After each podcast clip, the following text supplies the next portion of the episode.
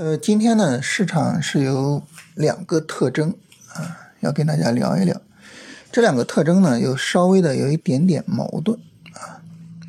首先呢，第一个特征呢，就是我们今天是一个调整的市场啊，啊，大盘呢各个指数都是在往下走的。板块方面呢，尽管有一些板块走强啊，你看芯片今天早晨特别强，是吧？呃，但是最终呢，还是调下来了。啊，所以整体上来说啊，今天这个市场就是一个调整的走势。但这个调整呢，调整力度并不大啊。这个调整力度不大呢，一方面是体现到日线上，是吧？这个阴线并不大。再一个呢，体现到三十分钟上，每一根三十分钟 K 线啊，都不是说比较大的啊，都是相对来说比较小的 K 线。所以整体来说，这个调整力度并不是很大，市场还是有明显的承接盘的。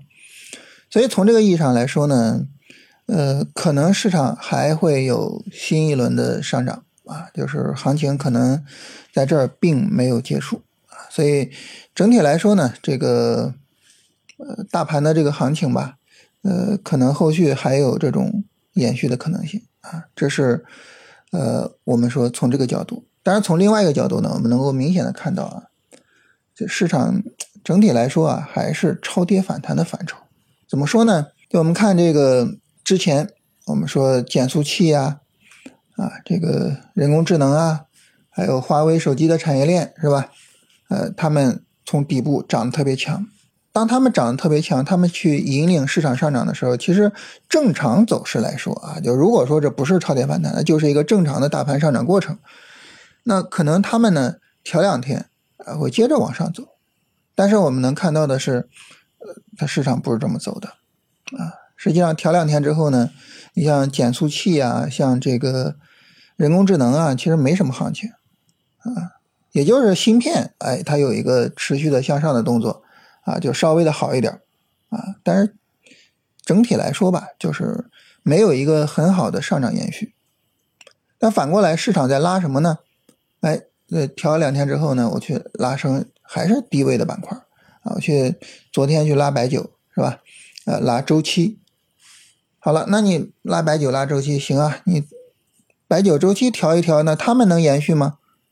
结果呢？你发现今天哎，他们在调整，市场又去拉谁呢？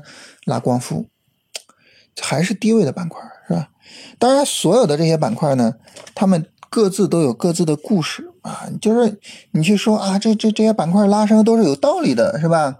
啊，你像消费也好像周期也好，跟咱们的宽信用是有关系的，啊，然后光伏呢，现在又出现了这种呃新型的电池，是吧？要取代之前的那种电池的技术路线等等的，就是都有故事。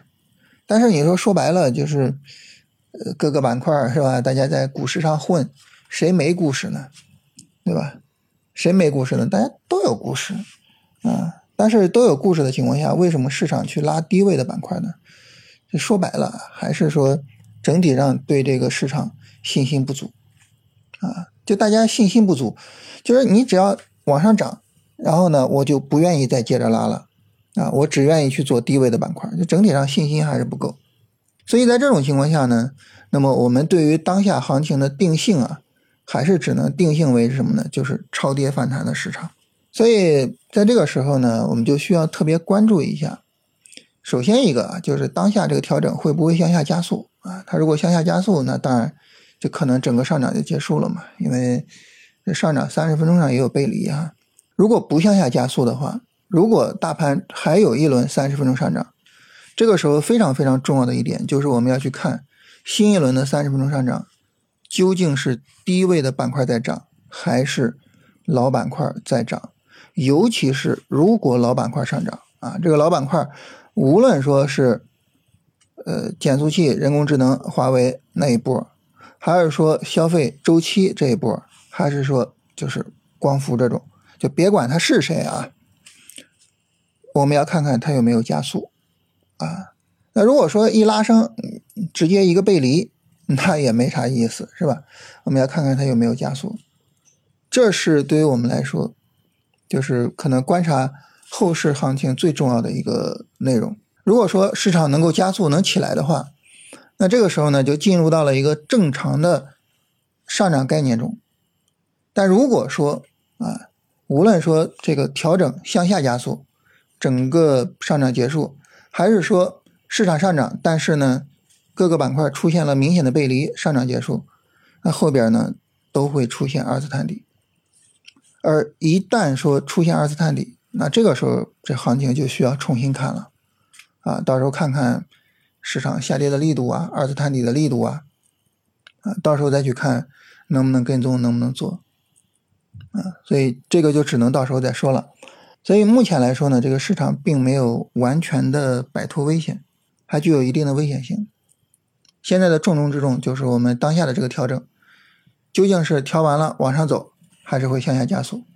调完往上走的时候，各个板块究竟是加速拉升，还是构造背离结构？就这两个问题，是明后两天吧，就我们看行情最重要的两个问题。